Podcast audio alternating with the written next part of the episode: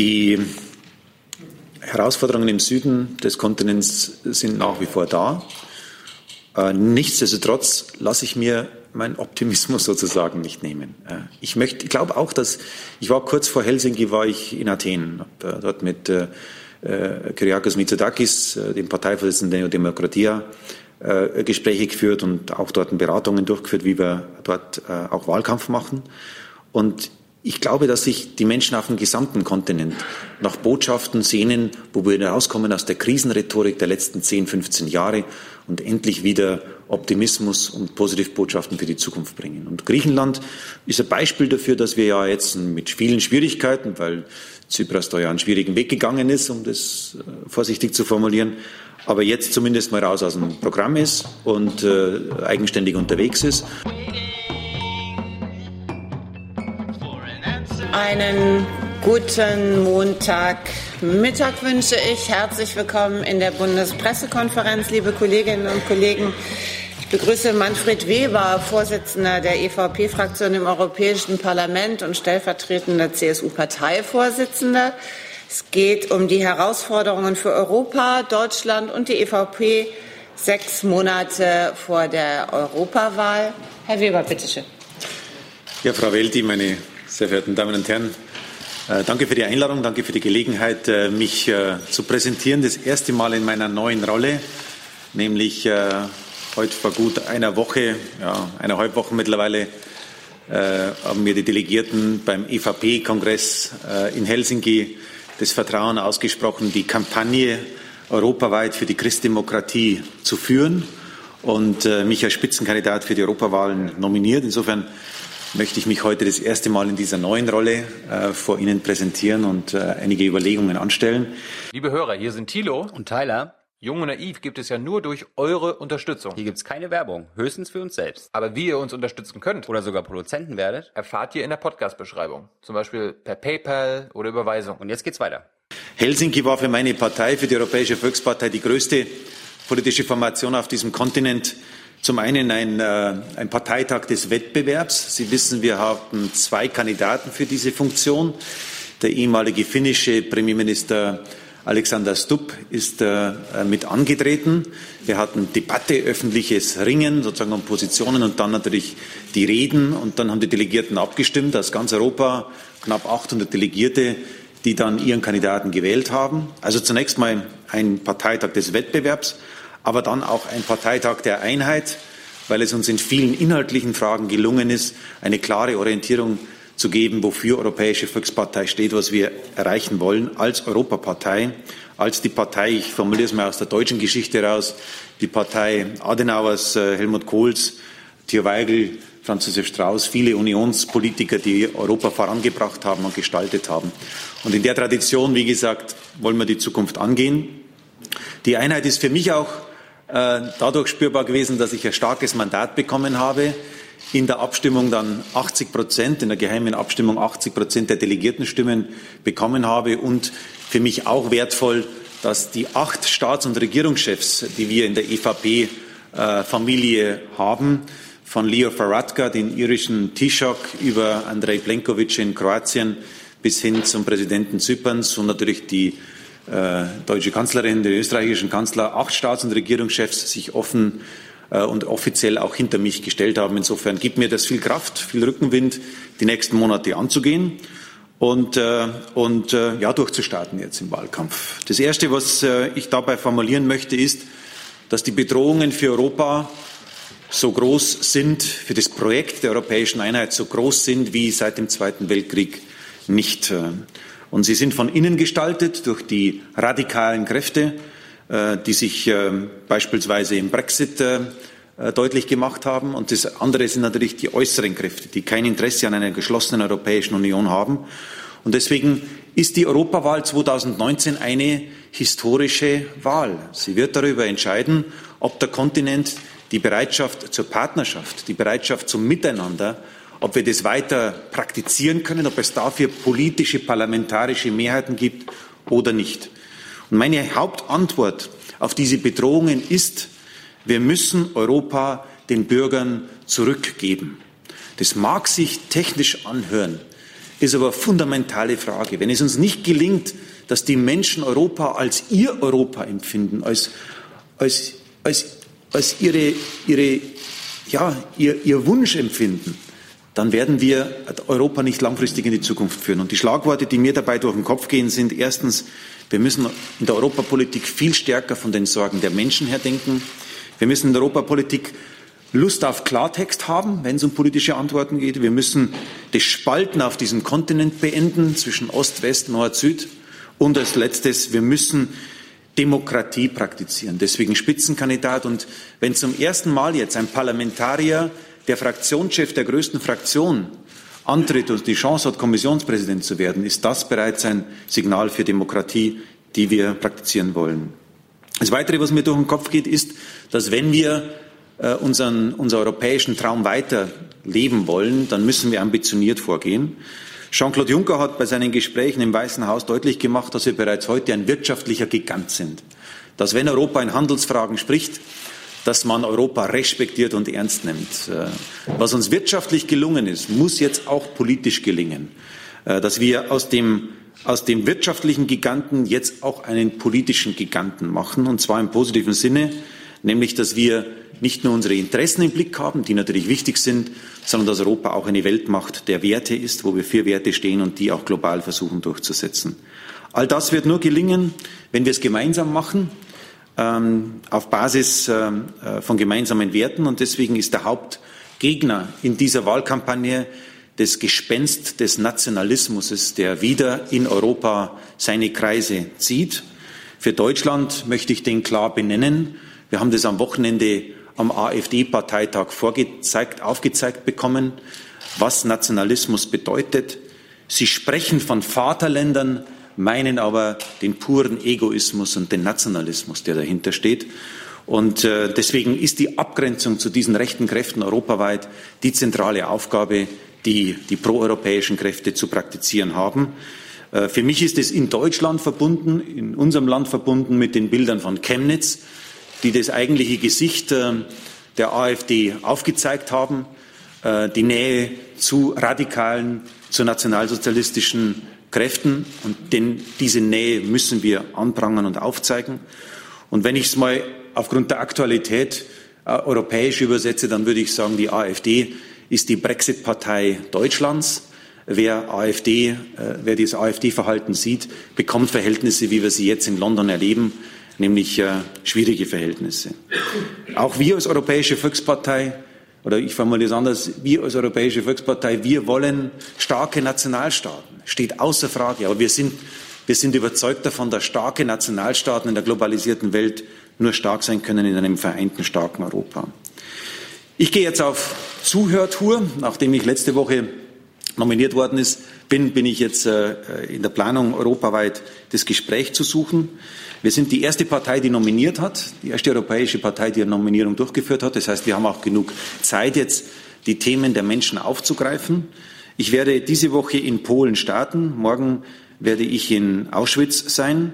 Äh, ich möchte mit diesem Besuch deutlich machen, dass ich mir der deutschen Verantwortung äh, aufgrund auch meiner Herkunft als Deutscher bewusst bin und dass Europa, die Einigung dieses Kontinents, die Antwort auf den Wahnsinn ist, den wir, damals, äh, den wir damals in Europa sehen mussten. Ich möchte auch mit dem Besuch in Polen, ich werde dann auch nach Warschau gehen morgen, werde mit meinem Besuch in Polen auch deutlich machen, dass wir auch das Ost-West-Denken in den Köpfen der Menschen überwinden müssen.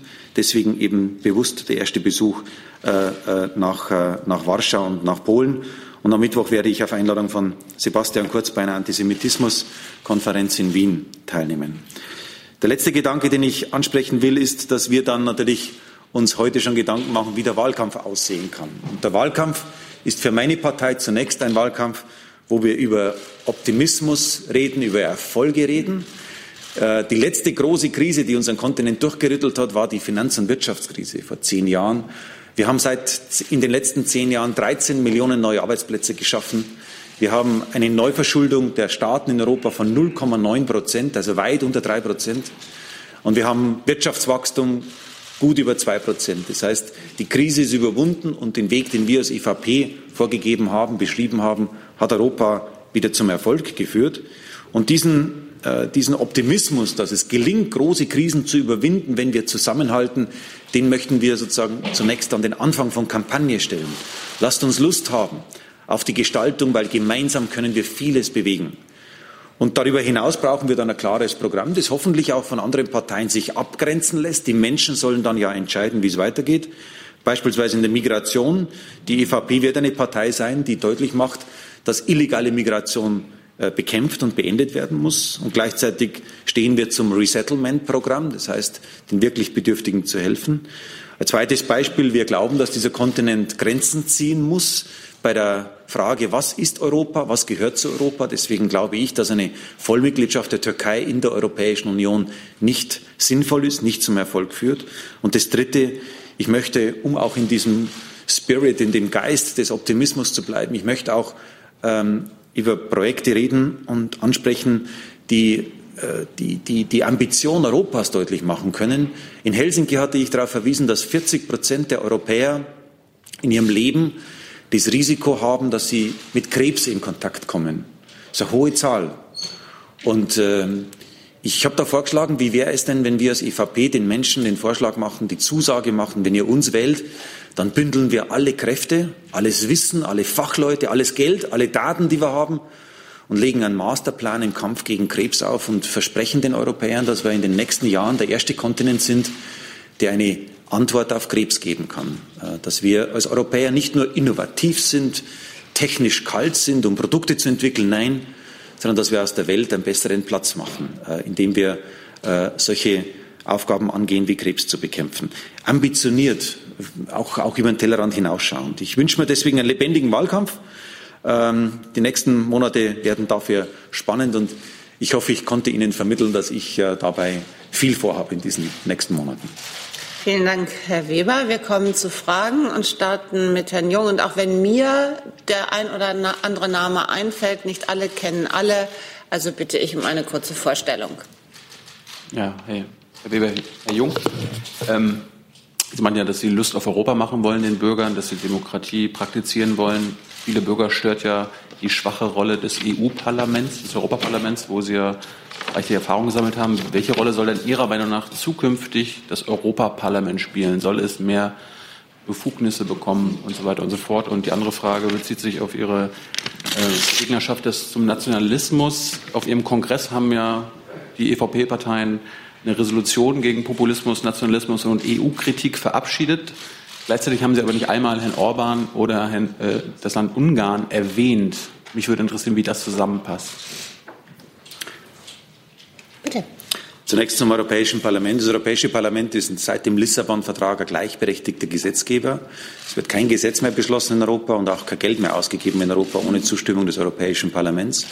Das einzige sozusagen formale Recht, das dem Parlament fehlt, ist das Initiativrecht, das wir aus den nationalen und regionalen Parlamenten kennen. Äh, und ich habe äh, bereits letzte Woche in der Debatte im Europäischen Parlament, als Angela Merkel äh, bei uns war, das Versprechen abgegeben, dass ich als zukünftiger Kommissionspräsident alle legislativen Gesetzesinitiativen, die das Parlament beschließt, auch als Kommissionspräsident vorlegen werde. Also wir werden auch ohne Vertragsänderung ist es möglich, dem Europäischen Parlament ein indirektes Initiativrecht geben, wenn der Kommissionspräsident sich dazu verpflichtet. Dieses Versprechen gebe ich ab, dass alle Legislativakte auch von der Kommission dann eingebracht werden. Ich will Europa demokratisieren. Dafür brauchen wir ein starkes Parlament, das in der Zukunft der Ort sein muss, wo die Hauptdebatten über die Zukunft Europas stattfinden. Zusatz? Ja, meine andere Frage zum, zu Ihrer Resolution gegen Populismus, Nationalismus, EU-Kritik. Warum haben Sie Ungarn bzw. Orban überhaupt nicht erwähnt? Wir haben in Helsinki sehr intensiv über diese Grundsatzfragen diskutiert, weil natürlich äh, Viktor Orban der Europäischen Volkspartei äh, jetzt mal so formulieren, Fragen mit auf den Weg gibt.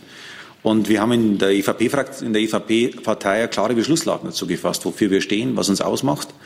Und äh, das gilt es einzuhalten. Und Viktor Orban ist jetzt äh, in der Pflicht, äh, dem nachzukommen, was wir dort vereinbart haben, was wir dort beschlossen haben. Äh, bei dieser Frage, bei den konkreten Punkten, die jetzt am Tisch liegen, liegt der Ball jetzt in Budapest. Herr Kollege, bitte. Da würde ich gerne. Wenn Sie sich kurz vorstellen und das Mikro ein bisschen rüberholen, dann kann man Sie auch besser verstehen. Daniel Brössler, Süddeutsche Zeitung. Herr Weber, da würde ich gerne anschließen bei Herrn äh, Orban. Äh, haben Sie denn die Befürchtung, äh, dass es Ihnen äh, durch Herrn Orban schwerer fallen könnte, ein Bündnis dann im EU-Parlament zu schmieden, dass es Ihnen überhaupt erst ermöglichen würde, Kommissionspräsident zu werden? Also könnte die Frage Orban schon auftauchen nach den Europawahlen äh, vor einer Wahl äh, zum Kommissionspräsidenten?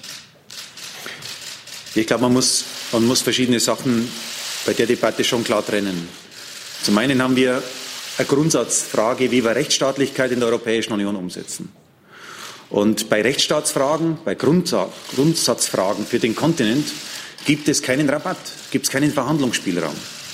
Äh, ich darf darauf verweisen, dass äh, mit meiner Stimme im Europäischen Parlament ein Artikel 7-Verfahren das erste Mal in der Geschichte unseres Kontinents hat das Europäische Parlament ein Artikel 7-Verfahren gegen ein Land der Europäischen Union verhängt.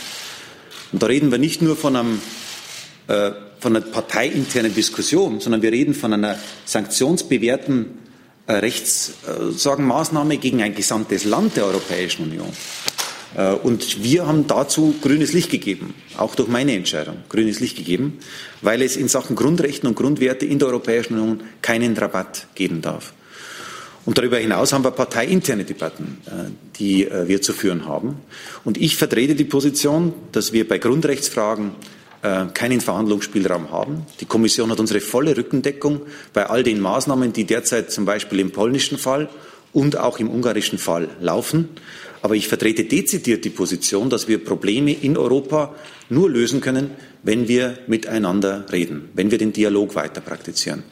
Und deswegen klar in der Position, aber offen im Gespräch. Und dafür möchte ich auch Formate wie beispielsweise unsere Parteiformate nutzen, dass wir im Dialog sind, dass wir miteinander reden, äh, solange die offenen Rechtsfragen am Tisch liegen. Zusatz? Zusatz, aber aus anderen Parteien ist nun zu hören, wir wollen keinen Kommissionspräsidenten wählen, der äh, auf die Unterstützung von Orban und der Fidesz angewiesen ist. Ist das ein Problem, auf das Sie reagieren werden? Ich habe in meiner Funktion als Fraktionsvorsitzender im Europäischen Parlament in aller Klarheit deutlich gemacht, dass wir als EVP keine Zusammenarbeit mit rechtsradikalen und äh, neonazistischen Kräften praktizieren. Sie werden vielleicht verwundert sein, aber wir haben im Europäischen Parlament sogar durchgesetzt, dass äh, Vorschläge von der Le Pen-Fraktion, ich übersetze das mal einfach, das ist die ENF-Fraktion im Europäischen Parlament, dass die nicht zu Vizepräsidenten gewählt werden, dass die nicht in Funktion kommen im Europäischen Parlament, und wir haben dafür zusätzliche liberale äh, Vertreter ins Präsidium des Parlaments gewählt, weil ich sicherstellen wollte, dass Rechtsradikale keinen Zugang zu Entscheidungsstrukturen der europäischen Institutionen bekommen. Und da gibt es für mich keinen Rabatt, keine Debatte darüber. Ich werde alles tun, um diese Kräfte zu isolieren, diese Kräfte aus, äh, von Macht fernzuhalten, von Entscheidungsstrukturen festzuhalten äh, und, äh, und das in aller Klarheit. Und wenn wir dann über die heutigen Lage in der Europäischen Union bei den Grundrechtsfragen reden, ähm, dann möchte ich nochmal unterstreichen, gibt es für Ungarn keinen Rabatt, keine Sonderbehandlung. Aber ich möchte schon darauf hinweisen, dass wir im Sommer diesen Jahres keine Massendemonstrationen in Budapest hatten, aber viele Massendemonstrationen in Bukarest hatten, äh, wo wir eine sozialistische Regierung haben, die der sozialdemokratischen Fraktion im Europäischen Parlament angehört, die derzeit Gesetze einbringt, die, ich formuliere es mal vorsichtig, äh, die, die Rechtsstaatlichkeit beschädigen und die Frage des Antikorruptionskampfes äh, in Frage stellen, äh, wo selbst der Staatspräsident Rumäniens sich sehr kritisch äußert. Und wir haben zwei Länder in der Europäischen Union, wo wir nicht nur über, generell über Medienfreiheit reden müssen, sondern in zwei Ländern der Europäischen Union wurden in den letzten Monaten investigative Journalisten ermordet, die ermittelt haben im Zusammenhang von Mafia, von Korruption gegenüber staatlichen Institutionen, den dortigen Regierungen.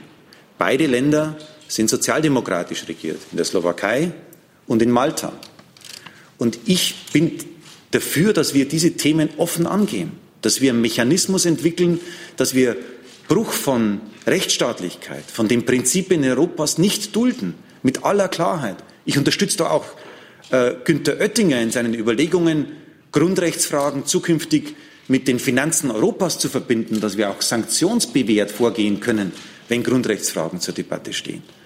Aber ich werbe genauso dafür, dass wir mit all den Staaten, die ich jetzt aufgezählt habe, im Dialog bleiben, im Gespräch bleiben. Ich fordere die Sozialdemokraten nicht auf, diese Parteien, über die ich gerade berichtet habe, aus ihrer Partei auszuschließen, weil ich glaube, dass wir miteinander reden müssen auf diesem Kontinent, dass wir wirklich die Notwendigkeit haben, den, den, den, Kontakt zu suchen und das Gespräch zu suchen, um diese Fragen miteinander zu lösen. Äh, wir haben zu viele Kräfte, die heute schon Europa auseinandertreiben. Ich will, ich will Brücken bauen. Herr Kollege, bitte. Ähm, Markus Wiener, FAZ. Herr Weber, Sie haben ähm, viel von äh, Demokratie und äh, demokratischem Wettbewerb jetzt gesprochen. Ich wollte Sie fragen, ähm, auch in Ihrer Partei wird demnächst ein Parteivorsitzender gewählt. Äh, so wie es aussieht, gibt es nur einen Kandidaten, nämlich den bayerischen Ministerpräsidenten Söder. Viele hatten darüber geredet und auch gehofft, dass auch Sie da antreten würden. Würden Sie uns erklären, warum Sie jetzt nicht antreten? Das möchte ich gerne machen. Ich äh, habe die letzten Wochen natürlich viel nachgedacht, wie ich äh, auch mit der Entwicklung in meiner Partei umgehe. Und ähm, ja, meine Partei und ich würde sogar sagen, äh, für einen deutschen Politiker äh, stehe ich jetzt vor einer, vor einer großen Chance, äh, dass seit Jahrzehnten wieder ein deutscher Kommissionspräsident werden kann und dass meine Partei einen Kommissionspräsidenten vorschlagen kann, einen Kandidaten zunächst vorschlägt und der dann die realistische Chance hat, Kommissionspräsident zu werden, ist eine ziemlich einmalige Chance, zumindest für meine Partei. Und auf das möchte ich mich konzentrieren. das hat für mich absolute Priorität. Ähm, ich würde es mal so formulieren, man kann nicht halb schwanger sein, deswegen muss man sich äh, klar entscheiden, äh, äh, für welche, für welche Kampagne man sich entscheidet. Was mich gefreut hat, ist das, dass ein Europapolitiker, der ich ja bin, mit Leib und Seele, ich habe mich meinem gesamten politischen Wirken dieser europäischen Ebene verschrieben. Es war in meiner Partei nicht immer stressfrei sozusagen und nicht immer einfach, klare europapolitische Akzente zu setzen, aber dafür stehe ich. Und dass ein Europapolitiker äh, äh, von vielen ermutigt worden ist, auch für den Parteichef anzutreten, hat mich gefreut, weil es deutlich macht, dass es einen breiten Wunsch in der CSU gibt, dass wir dieses, äh, diese, diese, diese Facette der starken Europapartei auch in unserem Alltag zum Ausdruck bringen. Wie gesagt, äh, am Ende war es die Entscheidung, welche Priorität ich setze. Und ich möchte jetzt Kommissionspräsident werden. Zusatz? Wenn Sie jetzt äh, Ihre Schwesterpartei anschaut, wo äh, gerade eine Belebung stattfindet, dadurch, dass äh, drei Kandidaten jetzt für den Vorsitz, mindestens drei, sich darum bewerben, ähm, empfinden Sie dann, was empfinden Sie dann, wenn es in der CSU dann nur einen Kandidaten gibt? Wäre das nicht ein Vorbild auch für die CSU zu sagen, wir wollen auch eine Auswahl haben, wir wollen auch eine Diskussion haben, wer bei uns vorne stehen soll? Also ich empfinde die Diskussion in der CDU als belebend und als konstruktiv, als positiv, als auch zukunftsgewandt. Äh, äh, deswegen Wettbewerb ist gut und ich musste auch, äh, ich habe ja auch die letzten Wochen Wettbewerb erlebt mit Alexander Stupp, einem sehr respektablen, starken Kandidaten, den ich auch dankbar bin, dass er dann auch angetreten ist, damit die Kandidaten, dass die Delegierten auch Auswahl hatten. Also ich habe das genossen, die letzten Wochen diesen Wettbewerb zu erleben. Und wie gesagt, für eine Partei gibt es auch die Chance, Orientierung äh, zu finden und, und, und, Positionen zu definieren. Ähm, aber es ist kein Muss. Also es ist auch möglich, dass man im Konsens zu guten Ergebnissen kommt. Äh, und äh, Markus Söder und ich sind uns einig, dass äh, die Christlich-Soziale Union Breite braucht, dass die Christlich-Soziale Union viele Gesichter braucht, die für diese Volkspartei, für diese große Volkspartei Bayerns stehen. Ich will das, ich will diese Breite, ich will das Team, das in die Zukunft führt und wir wollen es gemeinsam angehen. Herr Rinke. Herr Weber, ich hätte zwei Fragen. Wenn Sie sich auch noch mal kurz ja, vorstellen. Andreas bitte. Rinke von Reuters. Ähm, zum einen hätte ich ganz gerne zum Brexit gefragt. Nicht nur das britische Parlament, sondern das europäische Parlament muss ja am Ende auch zustimmen. Sind Sie mit dem, was jetzt ausgehandelt wurde, so zufrieden, dass Sie sagen würden, dass zumindest Ihre Fraktion diesem Papier zustimmen könnte? Und das Zweite, Sie haben sicher gemerkt, weil Sie vorhin auch über Migration geredet haben, dass wir eine erhitzte innenpolitische Debatte zum UN-Migrationspakt haben. Vielleicht können Sie uns sagen, was da Ihre Meinung ist. Äh, stehen Sie dahinter oder finden Sie, dass das ein eher kritisch zu sehendes Vertragswerk ist. Ja, zum Brexit. Ähm, wir haben als Europäische Volkspartei und auch im Parlament drei konkrete Ziele definiert für diesen Vertrag, der uns jetzt vorliegt. Das erste war, dass ähm, äh, die Briten, wenn sie Europa verlassen, ihre sage ich mal, offenen Rechnungen bezahlen müssen. Das heißt, die Finanzverhältnisse müssen geklärt werden. Das war vielleicht das weniger wichtige Thema. Wichtiger war uns die Frage, dass wir sicherstellen müssen, dass wir für die Bürger die EU-Bürger, die in Großbritannien leben und die Briten, die bei uns auf dem Kontinent leben, Rechtssicherheit gewährleisten müssen. Diese Menschen haben Lebensentscheidungen gefällt, wo sie mit ihrer Familie leben. Und der Brexit darf an diesen Lebensentscheidungen, für diese Lebensentscheidungen keinen Schaden verursachen. Deswegen Rechtssicherheit für die Bürger. Und das Dritte war das Vermeiden des Wiederaufflammens der Konflikte in Nordirland. Äh, das heißt, das Verhindern der harten Grenze zwischen der Republik Irland und Nordirland. Und in allen drei Punkten konnte Michel Barnier äh, äh, Vollzug melden. Mit dem Austrittsvertrag sind diese drei Punkte fixiert und definiert. Und darüber hinaus würden wir mit diesem Austrittsvertrag, der jetzt vorliegt, auch im März 2019 äh, für die Wirtschaft, für andere schwierigere Entwicklungen vermeiden, eine chaotische Situation vermeiden. Wir hätten Rechtssicherheit, um es positiv zu formulieren. Und deswegen ist die Grundbewertung der Vorschläge, die jetzt am Tisch liegt, sehr ermutigend, sehr positiv. Wir sind immer noch in der Detailprüfung. Das sind ja sechs, fast 600 Seiten, die uns da vorgelegt worden sind. Das heißt, unsere Kollegen arbeiten noch dran. Aber die Grundbotschaft ist, dass dieser Vorschlag, der jetzt am Tisch liegt, ein gutes Angebot ist, sowohl für die Europäer als auch für die Briten. Der Ball liegt jetzt in London äh, und es liegt jetzt äh, an Großbritannien, wie es mit den Ergebnissen umgeht. Man muss sicher feststellen, dass in den letzten Wochen schon ein Stück weit Ernüchterung in Großbritannien eingetreten ist, ob der leeren Versprechungen, die die Brexiteers äh, den Menschen gemacht haben, die jetzt nicht einhaltbar sind. Diese Ernüchterung ist äh, spürbar. Und eines muss ich klarstellen, wenn in Großbritannien jetzt verhandelt wird, dann muss äh, den britischen Partnern klar sein, es wird mit diesem Text, der jetzt am Tisch liegt, keine Nachverhandlungen geben. Äh, der Text ist verhandelt und er ist die Grundlage für die Gespräche der nächsten Wochen. Und die Briten müssen sich jetzt, die britischen Kollegen müssen sich jetzt überlegen, ob, äh, ob er ausreichend ist, um zuzustimmen. Aber Nachverhandlungen wird es nicht geben. Und zum Zweiten zum äh, Migrationspakt. Sie wissen, es ist internationales sozusagen Diskussionen, das heißt hauptsächlich nationale Debatten, ob die Mitgliedstaaten, die UN-Mitgliedstaaten dann entsprechend zustimmen. Der Pakt ist sicher nicht perfekt, aber das liegt, glaube ich, in der Natur eines Vertrags, der von Hunderten von Staaten ausgehandelt wird, also nicht äh, aus nationaler Sicht äh, perfekt ist. Er ist nicht perfekt, aber er ist sinnvoll. Er ist sinnvoll, weil das erste Mal äh, äh, ein Weg aufzeigt, wie wir die globalen Migrationsfragen miteinander besser lösen. Und ich würde dafür plädieren, dass wir diesen Pakt unterstützen dass Europa diesen Pakt auch äh, unterstützt, weil er auch ein Bekenntnis zum Multilateralismus ist, zur Partnerschaft auf dieser Welt ist, dass wir Probleme miteinander lösen und nicht äh, im Gegeneinander lösen. Herr Lange, bitte. Ja, Stefan Lange, Wall Street Journal, Dow Jones. Ich hätte zwei Fragen auch bitte. Und zwar die erste, es wird offenbar keine Sperrklausel zur Europawahl geben. Bedauern Sie das eigentlich, dass Ihre Parteifreunde auch im Bundestag da ähm, nichts zu Wege gebracht haben. Und die zweite Frage ist noch einmal eine Verständnisfrage. Sie sagten vorhin, die letzte große Krise, die unseren Kontinent durchgeschüttelt hat, sei die Finanzkrise gewesen. Da fehlte mir jetzt die Flüchtlingskrise oder äh, wollten Sie das nicht miteinander verbinden? Vielleicht können Sie das noch mal einordnen. Danke. Ja, zur Sperrklausel. Ähm, wir haben erstmals jetzt auf europäischer Ebene ein europäisches Wahlrecht beschlossen für die Europawahlen äh, der Zukunft. Bisher gab es nur nationales Wahlrecht, das jeweils im Land gestaltet wurde, um die nationalen Mandate für das Europäische Parlament zu verteilen. Und jetzt haben wir erstmals Europawahlrecht, äh, die eine Sperrklausel vorsieht von zwei bis fünf Prozent, je nach nationaler Umsetzung. Ich äh, würde mir trotzdem, ähm, trotz der bisherigen Beratungen in Berlin wünschen, dass das noch beherzt angegangen wird. Das Zeitfenster ist da. Wir sprechen, wie gesagt, nicht äh, von einer klassischen Wahlrechtsänderung auf nationaler Ebene, sondern wir sprechen heute vom Vollzug von Europarecht. Das ist beschlossenes Europarecht, dieses Europawahlrecht.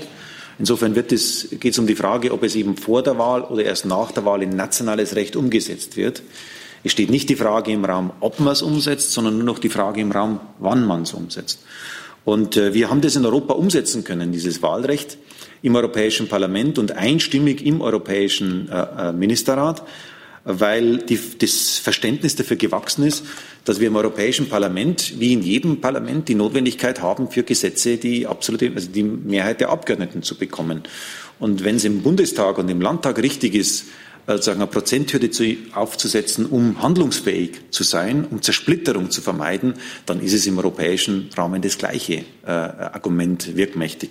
Insofern werbe ich auch hier in Berlin, dass wir das äh, umsetzen, dieses Recht. Es liegt in der Hand der nationalen Kollegen im Bundestag, ob sie es noch vor der Wahl machen oder nicht. Und zum Zweiten Migration. Sie haben recht. Zweites großes Thema, das äh, unseren Kontinent durchgerüttelt hat und nach wie vor durchrüttelt. Die letzten Europawahlen, äh, die letzten nationalen Wahlen waren geprägt von der Migrationsdebatte in Schweden, in Österreich, in Luxemburg, in allen Staaten haben wir das erlebt, auch bei uns in Deutschland. Und deswegen äh, bleibt es dabei, wenn es uns gelingt, eine ähnlich starke Antwort zu geben wie bei der, wie bei der Euro-Krise, dass der Kontinent nach Jahren der Debatte eine gute Antwort darauf gibt, wie man damit umgeht, dann äh, wäre das für die Europawahl ein Segen. Ähm, ich würde mir wünschen, dass unter österreichischer Präsidentschaft bis Ende des Jahres zumindest Teile des offenen, der offenen Migrationsfragen geklärt werden. Und die Grundbotschaft, die zunächst mal notwendig ist, ist, dass wir als Europäer in der Lage sind, unsere Außengrenzen zu sichern. Die Bürger auf diesem Kontinent erwarten, dass die Politik ihnen sagt, wir wissen, wer sich auf europäischem Grund und Boden befindet. Wir müssen sicherstellen, dass illegale Migration beendet wird. Und wenn das gelingt, wenn wir das plausibel und nachhaltig umsetzen können, dann können wir auch den zweiten Schritt gehen, nämlich offen zu sein für Flüchtlinge in Not und auch solidarisch zu sein bei dieser Frage der Flüchtlingspolitik für die Zukunft, das ich hauptsächlich verbinde mit dem Resettlement-Programm. Sie kennen die Hintergründe, wo wir gemeinsam mit den Vereinten Nationen direkt zusammenarbeiten, um beispielsweise syrische Flüchtlinge äh, nach Europa zu holen, unter humanitären Kriterien befristet, zeitlich kontingentiert und auch in der Anzahl kontingentiert solche ambitionierten Resettlement-Programme anzugehen, ist der zweite Baustein. Nur um Ihnen eine Vorstellung zu geben, Herr Weber, ich habe jetzt noch zwölf, mindestens zwölf Wortmeldungen auf meinem Zettel. Ähm, was, ich kenne Ihr Zeitbudget nicht so genau. Müssen das jetzt selber organisieren. Herr Papas, wenn Sie sich auch kurz vorstellen, bitte. Ja, Georgios Papas, Korrespondent der griechischen Zeitung Tanea. Herr Weber, Sie haben ein optimistisches Bild für Europa äh, beschrieben, bezeichnet. Äh, das mag vielleicht für Deutschland und für Nordeuropa stimmen, aber wenn Sie nach Südeuropa gucken, dann glaube ich kaum, dass das, was Sie beschrieben haben, mit dem Bild Europa und Krise ist vorbei, äh, stimmt. Äh, glauben Sie wirklich, dass mit so einem Optimismus in Südeuropa Stimmen kriegen? Das ist das eine. Und die, eine zweite Frage habe ich auch noch für Ihre politischen Gegner, parteipolitische Gegner, gelten Sie eigentlich als äh, Verfechter des Neoliberalismus in Europa. Sind Sie das? Wie würden Sie sich selbst beschreiben? Die Herausforderungen im Süden des Kontinents sind nach wie vor da. Äh, nichtsdestotrotz lasse ich mir meinen Optimismus sozusagen nicht nehmen. Ich möchte, ich glaube auch, dass ich war kurz vor Helsinki, war ich in Athen, habe dort mit äh, äh, Kyriakos Mitsotakis, äh, dem Parteivorsitzenden der Demokratia, äh, Gespräche geführt und auch dort Beratungen durchgeführt, wie wir dort äh, auch Wahlkampf machen. Und ich glaube, dass sich die Menschen auf dem gesamten Kontinent nach Botschaften sehnen, wo wir rauskommen aus der Krisenrhetorik der letzten 10, 15 Jahre und endlich wieder Optimismus und Positivbotschaften für die Zukunft bringen. Und Griechenland ist ein Beispiel dafür, dass wir ja jetzt mit vielen Schwierigkeiten, weil Tsipras da ja einen schwierigen Weg gegangen ist, um das äh, vorsichtig zu formulieren, aber jetzt zumindest mal raus aus dem Programm ist und äh, eigenständig unterwegs ist. Und auch da mit einer neuen Regierung, die Wahlen werden wahrscheinlich nächstes Jahr irgendwann mal stattfinden in Griechenland, auch da mit einer neuen Regierung Zukunftsperspektive, Aufbruch, äh, positives Investitionsklima geschaffen werden kann. Und ich glaube, dass wir über einen Optimismus, nur über Optimismus die Menschen äh, gewinnen werden. Und ähm, eines möchte ich äh, klar sagen. Ich glaube, dass das Beispiel Südeuropa, die Perspektive Richtung Nord-Süd-Konflikt in Europa uns deutlich werden lassen muss, dass wir äh, die Probleme des anderen sehen müssen. Die Lektion, die, die die Deutschen, die die Niederländer, die die Österreicher oder Finnen aus der Eurokrise herausnehmen müssen, ist, dass wir auch die Probleme des anderen sehen müssen. Ähm, in Italien haben wir nach wie vor große Jugendarbeitslosigkeit. Und das darf auch die Deutschen, die Finnen und die Niederländer nicht kalt lassen, wenn eine junge Generation keine Perspektive hat. Deswegen begrüße ich ausdrücklich die Einigung auf, den Investitions, äh, auf das Investitionsprogramm, das äh, äh, unter Führung von Emmanuel Macron auf den Weg gebracht worden ist, jetzt zwischen Deutschland und Frankreich. Mir war dabei wichtig, dass es im Rahmen des EU-Haushaltes abgewickelt wird, weil damit demokratische Strukturen verankert werden. Aber wir brauchen Positivbilder. Investitionen jetzt in die Infrastruktur, in die Zukunft des Kontinentes ist der richtige Akzent. Und das Zweite, neoliberal, ich weiß gar nicht, in welchen Schubladen ich da überall stecke, also sozusagen mit, mit, mit der Frage Grundrechte und neoliberal. Ich bin, ich bin christsozialer Politiker. Ich, ich, ich, ich, ich sorge mich sehr um die Frage, wie wir einen Zusammenhalt in Zeiten von Digitalisierung und Globalisierung organisieren werden können. Da braucht meine Partei eine neue Antwort auf das soziale Modell. Aber ich bin auch der festen Überzeugung, dass wir Markt brauchen, Mut zum Markt haben müssen, beim Binnenmarkt und bei Freihandelsabkommen, damit wir wirtschaftlich erfolgreich bleiben. Wir müssen es zusammenbringen. Und das war immer die Idee der Christdemokratie. Herr Graf. Ansgar Graf von der Welt. Zwei Fragen. Die eine geht doch noch mal in die, muss ich Sie noch mal quälen, in die gleiche Richtung wie die des Vorredners. Sie sagen, die Menschen äh, auf dem Kontinent sehnen sich nach optimistischen Botschaften, aber Schuldenstand in Griechenland, äh, Haushaltsverhalten äh, Italiens. Was sind da die Fakten, die Sie davon sprechen lassen, dass die Finanz- und Wirtschaftskrise überwunden ist? Und äh, zweite Frage. Sie plädieren für ein starkes Europa und gleichzeitig für starke äh, Nationalstaaten. An welchen Stellen sind Sie denn bereit, gerade auch in, in äh, Replik quasi auf Macrons Vorschläge, europäische äh, nationalstaatliche Souveränitäten zugunsten Europas aufzugeben?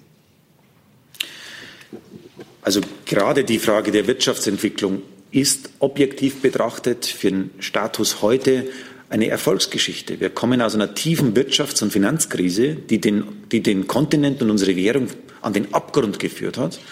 Und wir stehen heute mit gut zwei Prozent Wirtschaftswachstum, mit 13 Millionen neuen Arbeitsplätzen. Ich hatte die Zahlen ja genannt. Mit Mario Draghi, der ankündigt, aus der Niedrigzinspolitik in den nächsten Jahren auszusteigen. Äh, und mit einer Neuverschuldung der Staaten von, der Euro-Staaten von im Durchschnitt 0,8 Prozent Neuverschuldung, nicht drei Prozent Schuldenkriterium, sondern 0,8 Prozent. Wirtschaftlich, wenn man das mal mit anderen globalen Wirtschaftsmächten, mit den Vereinigten Staaten vergleicht, äh, Donald Trump geht massiv in die Neuverschuldung seines Landes, damit er Wirtschaftswachstum erzielt. Die, äh, die, die Japaner haben ihre Probleme mit der Gesamtverschuldung. Wir, die Europäer sind mit unserem Euro und mit der Wirtschaftsentwicklung, die wir haben, auf einem nachhaltigen Erholungsweg. Das ist die Bilanz nach zehn Jahren Wirtschaftskrise. Das heißt nicht, dass alle Probleme gelöst sind. Definitiv nicht, aber wir sind auf einem guten Weg. Und äh, das Tragische am Italienfall ist, dass diese Erfolgsmeldungen sozusagen, die positive Entwicklung, dass die äh, verschütt geht. Ich würde mir auch wünschen, dass, dass äh, der portugiesische Premierminister Costas oder der spanische Premierminister Sanchez vielleicht mal nach Rom fahren und sagen, wir reden hier nicht nur über römisches, über italienisches Budget, wir reden hier über die über Schicksalsgemeinschaft, in dem wir sitzen. Und wenn bei euch die Zinssätze verrückspielen, sind wir vielleicht die Nächsten, die darunter leiden. Bitte kommt zurück zur Kollegialität auf diesem Kontinent, dass wir das Problem der stabilen Haushalte Italiens nicht nach Brüssel abdelegieren, sondern dass wir als Familie miteinander reden über die Fragen, die am Tisch liegen. Es würde mir wünschen, deswegen die Fakten geben Optimismus her. Und äh, das Zweite, starke Nationalstaaten. Ich glaube, das beste Beispiel ist dafür, dass wir äh, in der Außen- und Sicherheitspolitik äh, die Balance neu finden müssen. Ich habe mich über die Botschaften von Emmanuel Macron und Angela Merkel zum Thema europäische Armee gefreut. Aber noch wichtiger ist die Fragestellung in der Außenpolitik handlungsfähig zu werden. Und da ist die Grundbotschaft, wir müssen in der Außenpolitik weg von der Einstimmigkeit im Rat hin zur Mehrheitsentscheidung. Es kann nicht sein, dass einzelne Staaten die gesamte Europäische Union blockieren, wenn es um Fragen der Russland, der China-Politik, der Syrien-Politik oder auch des Umgangs äh, mit, mit, mit Amerika geht. Wir brauchen dort mehr Geschwindigkeit, schnellere Entscheidungsabläufe äh, und deswegen äh, weg von der Einstimmigkeit hin zur Mehrheitsentscheidung. Frau Kollegin, bitte. Frau Kollegin, Sie hatten sich ah, ja, gemeldet. Ja. Ja, eigentlich, das wäre eine Frage wie äh, die vorige Frage. Warum sind Sie so sicher? Und wenn Sie sich kurz vorstellen, ah, ja. bitte. Uh, Aurora Minge, spanisches Fernsehen. Warum sind Sie, sind Sie so sicher, dass die Krise überwunden ist? Zuerst wegen Italien, Brexit und zweitens, weil eigentlich die Gesetze, die diese Krise irgendwie ähm, verursacht haben, sind geblieben. Also das äh, Europäische Parlament und die Europäische Kommission war eigentlich nicht in der Lage, eine neue Grundlage, um alle diese Risiken zu äh, ähm, verhindern. Danke. Wir haben viel erreicht. Ich bleibe noch mal beim Optimismus. Wir haben viel erreicht. Die heutige Bankenstruktur ist deutlich stabiler wie vor zehn Jahren. Das, äh, wird, glaube ich, niemand bestreiten. Nichtsdestotrotz haben wir noch Aufgaben zu, äh, abzuarbeiten. Ich möchte vielleicht nur einen Punkt herausgreifen, nämlich nachdem wir jetzt die Einigung aufs Investitionsbudget haben, ist das ein Punkt, Vielleicht da nur zur Erläuterung. Wir haben drei Säulen bei der zukünftigen Wirtschaftsentwicklung. Das eine waren die Reformen. Da ist viel erreicht worden, gerade in Spanien, Portugal an Reformen. Das zweite war die Frage stabile Haushalte, weg von der Neuverschuldung. 0,8 Prozent Neuverschuldung. Da ist viel erreicht worden. Wir sind heute stabiler als vor zehn Jahren als Eurozone. Und der dritte Pfeiler waren die Investitionen in die Zukunft. Und da sind wir noch nachlässig. Wir investieren zu wenig auf diesem Kontinent. Übrigens auch die Bundesrepublik Deutschland investiert zu wenig in die Zukunft des Landes. Wir bräuchten einen stärkeren Schwerpunkt auf Investitionen. Und deswegen ist äh, all das, was da jetzt Anstöße gibt, zum Beispiel die deutsch-französische Einigung, ein richtiger Akzent. Nichtsdestotrotz bleiben offene Fragen. Ich möchte eine Frage priorisieren, nämlich den Aufbau eines europäischen Währungsfonds. Eine Idee, die seit langem diskutiert wird, muss bis Ende des Jahres, bis zum Dezembergipfel finalisiert werden. Und das politische Bild dahinter ist, dass wir bei der letzten großen Krise, bei der letzten Euro-Krise, den Internationalen Währungsfonds Hilfe gebeten haben.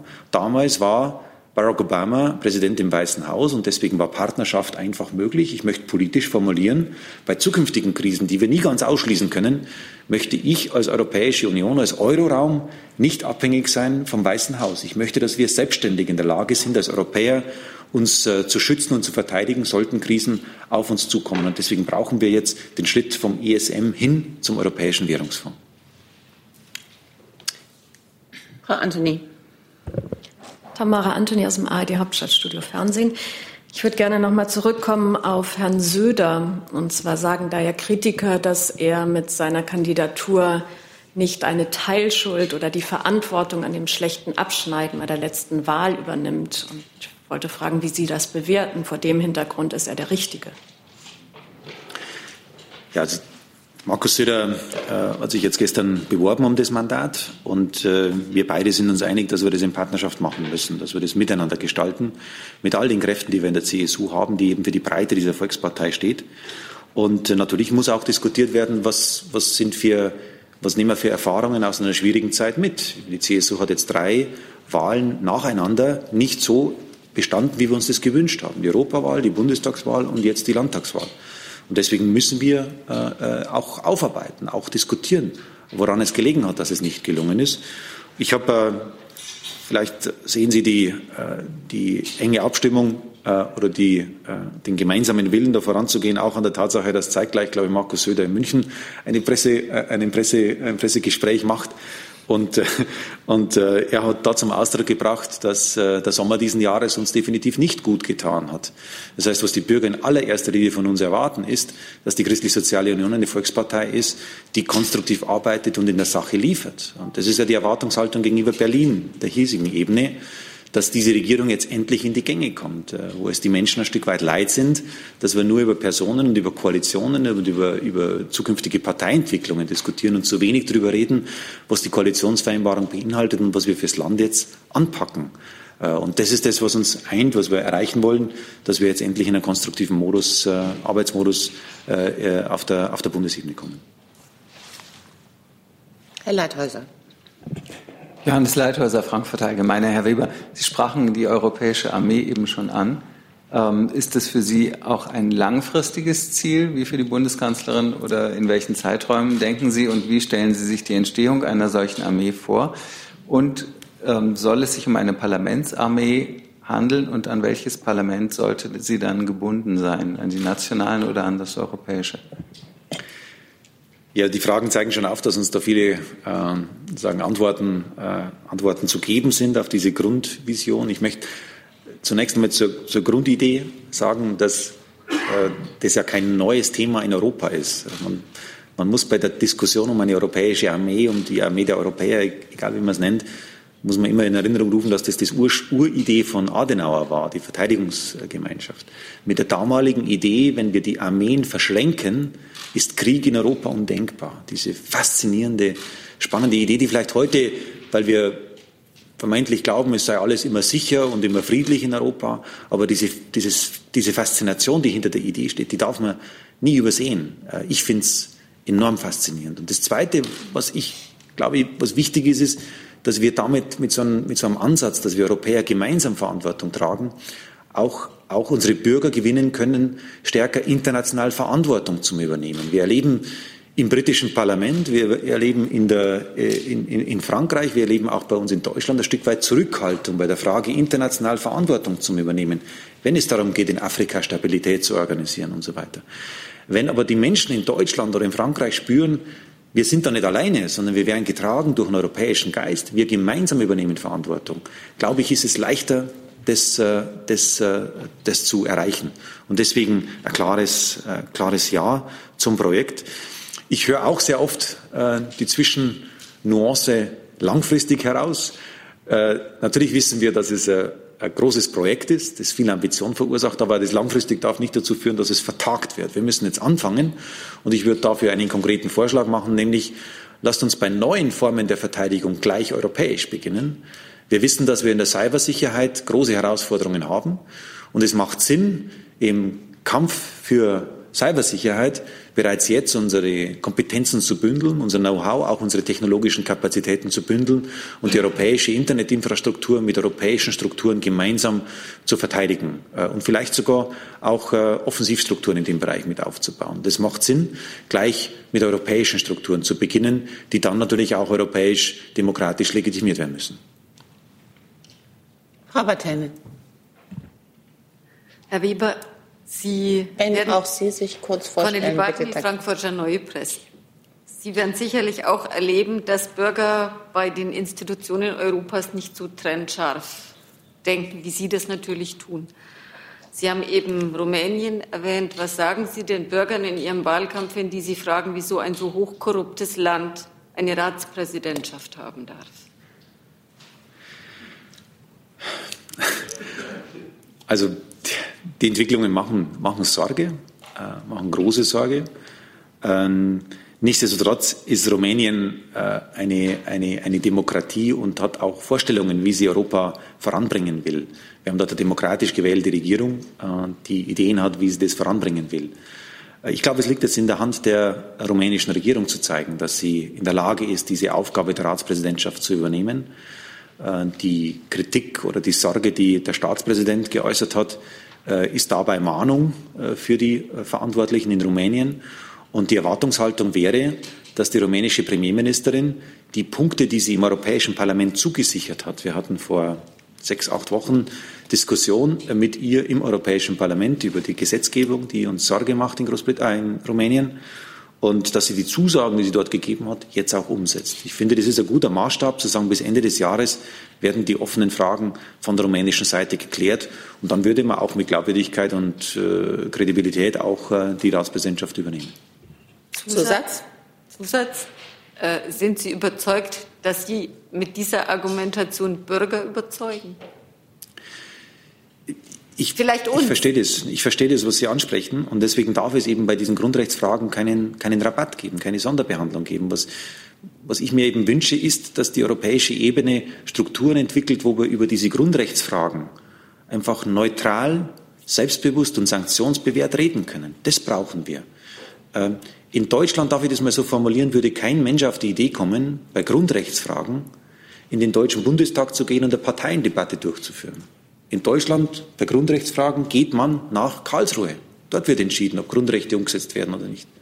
Und deswegen, wir brauchen in Europa endlich ein entpolitisiertes, eine entpolitisierte Methode, um Grundrechte umzusetzen. Das wurde ja versucht mit dem Artikel 7, wie gesagt, den ich mit meiner Unterstützung auch freigegeben habe für Ungarn. Da wurde es versucht, aber wir spüren, dass der Artikel 7, weil er ja die Einstimmigkeit im Rat voraussetzt, eine, eine, eine geschwächte Methode ist, um das umzusetzen, was uns wichtig ist. Und deswegen brauchen wir neue Methoden auf der europäischen Ebene ohne Parteipolitik sicherzustellen, dass Grundrechtsfragen neutral bewertet, umgesetzt und durchgesetzt werden. Die Europäer können nur international eine Macht der Werte sein, so wie ich das in meiner Einstiegsthese formuliert habe, für etwas Positives stehen, wenn wir die Werte im Inneren praktizieren und umsetzen. Hat Christina Dunz von der Rheinischen Post. Ich habe zwei Nachfragen. Die erste zum UN-Migrationspakt. Sie haben gesagt, dieser Pakt ist ähm, sicher nicht perfekt, aber sinnvoll. Könnten Sie die Schwächen beschreiben aus Ihrer Sicht und konkret, was halten Sie von dem Vorschlag, ähm, die für Dezember geplante Unterzeichnung zu verschieben, damit in Deutschland noch mal eingehender darüber diskutiert werden kann, beziehungsweise in der CDU. Und die zweite Frage, Sie haben gesagt, diese Europawahl wird eine historische Wahl, weil sich daran auch sehen lassen wird, wie eine, ob eine parlamentarische Mehrheit in der EU noch in der Lage ist, auch einem, ich sage jetzt mal, Rechtsruck zu widerstehen. Mit wem von der CDU sehen Sie den Wahlkampf, um die AfD in Deutschland klein zu halten, am gesichertsten? Herrn Merz, Herrn Spahn oder Frau Kramp-Karrenbauer? Und besteht eigentlich die Gefahr, dass bei einer missglückten Europawahl für die Union in Deutschland es zu einer Neuwahl nächstes Jahr in Deutschland kommt. Danke. Also zum Pakt und zu den Mechanismen des Paktes äh, möchte ich mich jetzt nicht weiter äußern, weil das nationale Fragen sind. Äh, es ist, wie gesagt, keine EU-Entscheidung, die jetzt notwendig ist für den Pakt. Aus europäischer Sicht ist das politische Signal wichtig zum Multilateralismus, zur Partnerschaft. Aber die Mechanismen, die Abläufe, die Ratifikationsverfahren sind nationale Angelegenheit. Und äh, können Sie nichts über, weil Sie sagen, es ist nicht da vielleicht eine Sache benennen, was Sie meinen nachgebessert werden könnte? Jetzt zwingen Sie mich halt nicht zum Pessimismus, wenn ich heute schon so viel Optimismus verbreiten, äh, zu verbreiten äh, versuche. Ähm, also wie gesagt, er, ist, er, hat sicher seine, seine, seine Defizite, aber in der Summe äh, ist er ein Versuch, weltweit zum ersten Mal die Tür zu öffnen, wie wir einen Grundkonsens über Migration organisieren. Und das ist aller Mühen wert, dass wir das versuchen, auf Weltebene das anzugehen und, äh, und entsprechend umzusetzen. Und das Zweite zu der, zu der CDU-Debatte.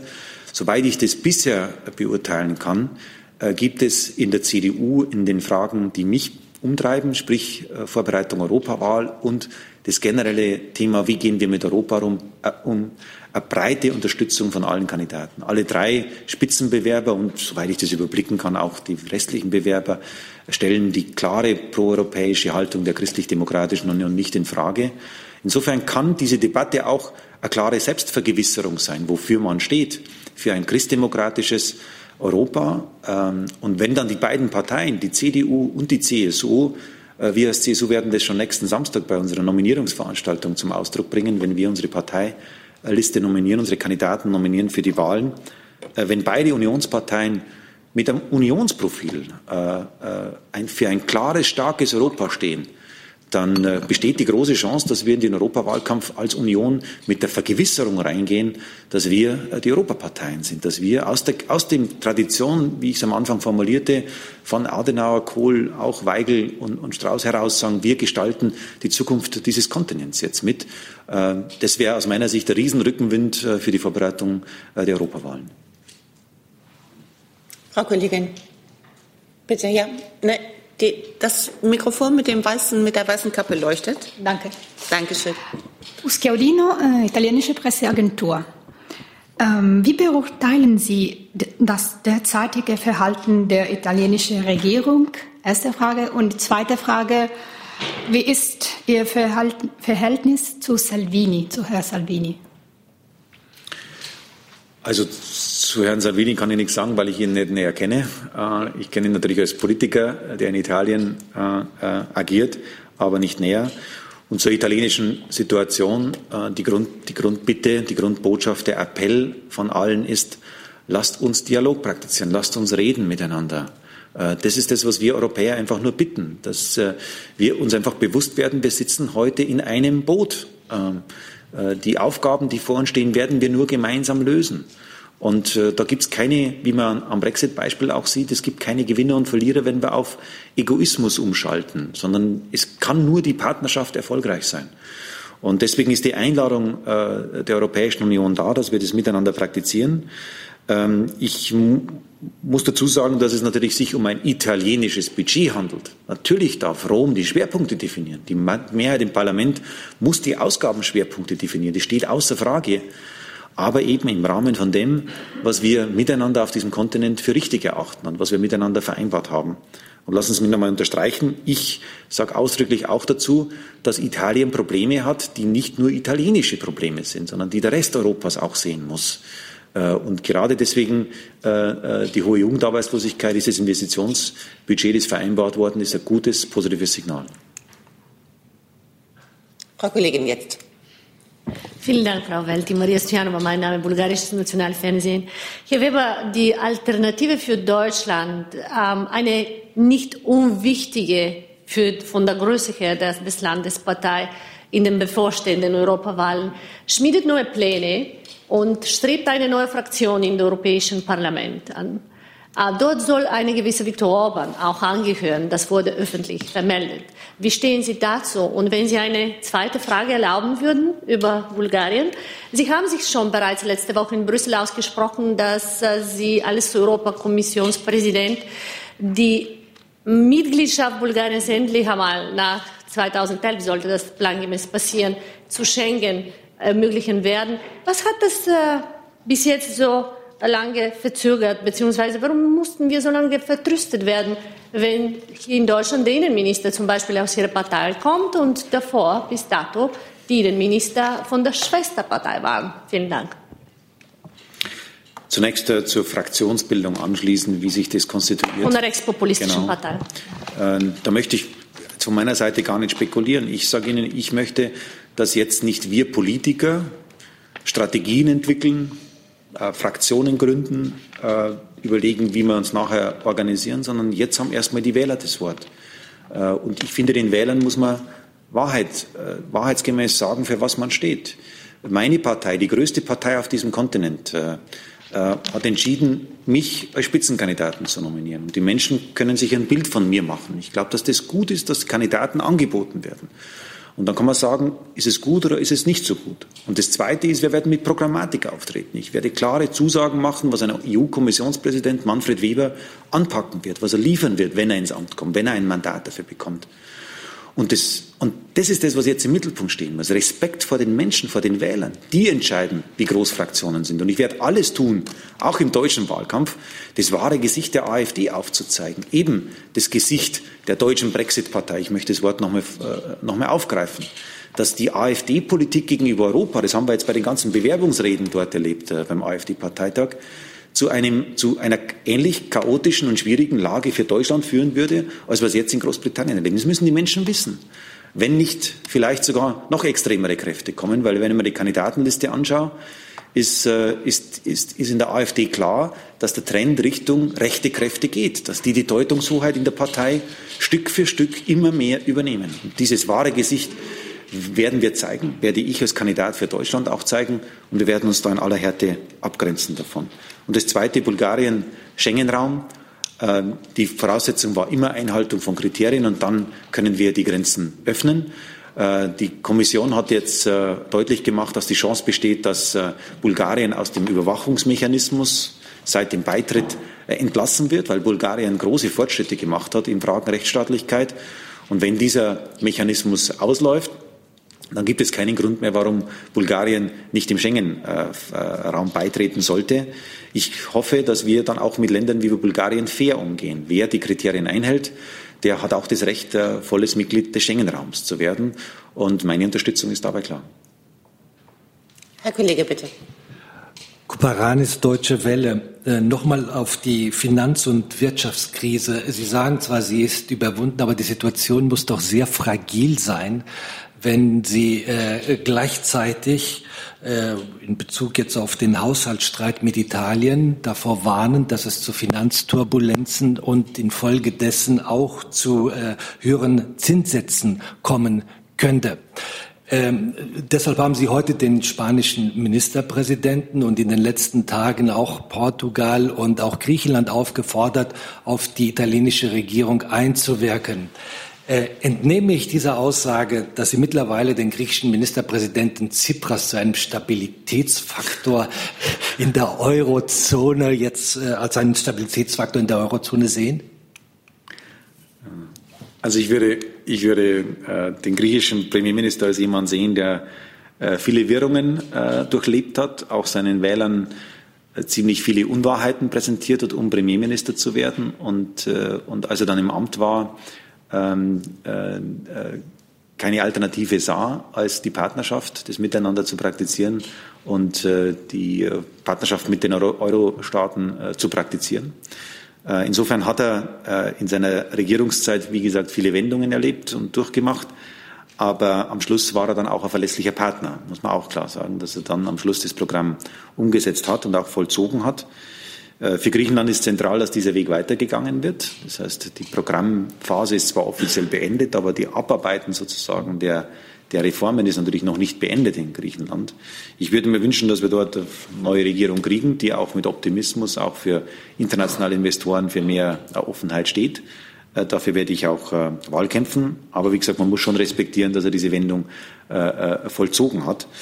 Und ähm, auch Tsipras äh, muss für sein eigenes Land überlegen, äh, wie, wie er sich zu Italien positioniert. Keine Frage. Äh, auch er ist gefordert, dass er gegenüber Italien äh, äh, ehrlich und offen seine Meinung sagt, dass die Erfolge, die wir in, im Süden Europas jetzt äh, wahrnehmen, auch die Investitionen, auch die Arbeitsplätze, die geschaffen werden, durchs italienische Verhalten riskiert, ins Risiko gezogen werden. Insofern würde ich mir wünschen, dass viele jetzt offen und ehrliche Meinung sagen. Letzter kurzer Zusatz, bitte. Ja, kurzer Zusatz. Ähm, und in diesem Zusammenhang, äh, wie bewerten Sie die Unterstützung des deutschen Finanzministers für die Absicht der griechischen Regierung, die vereinbarten Maßnahmen zur Kürzung der Renten nicht umzusetzen?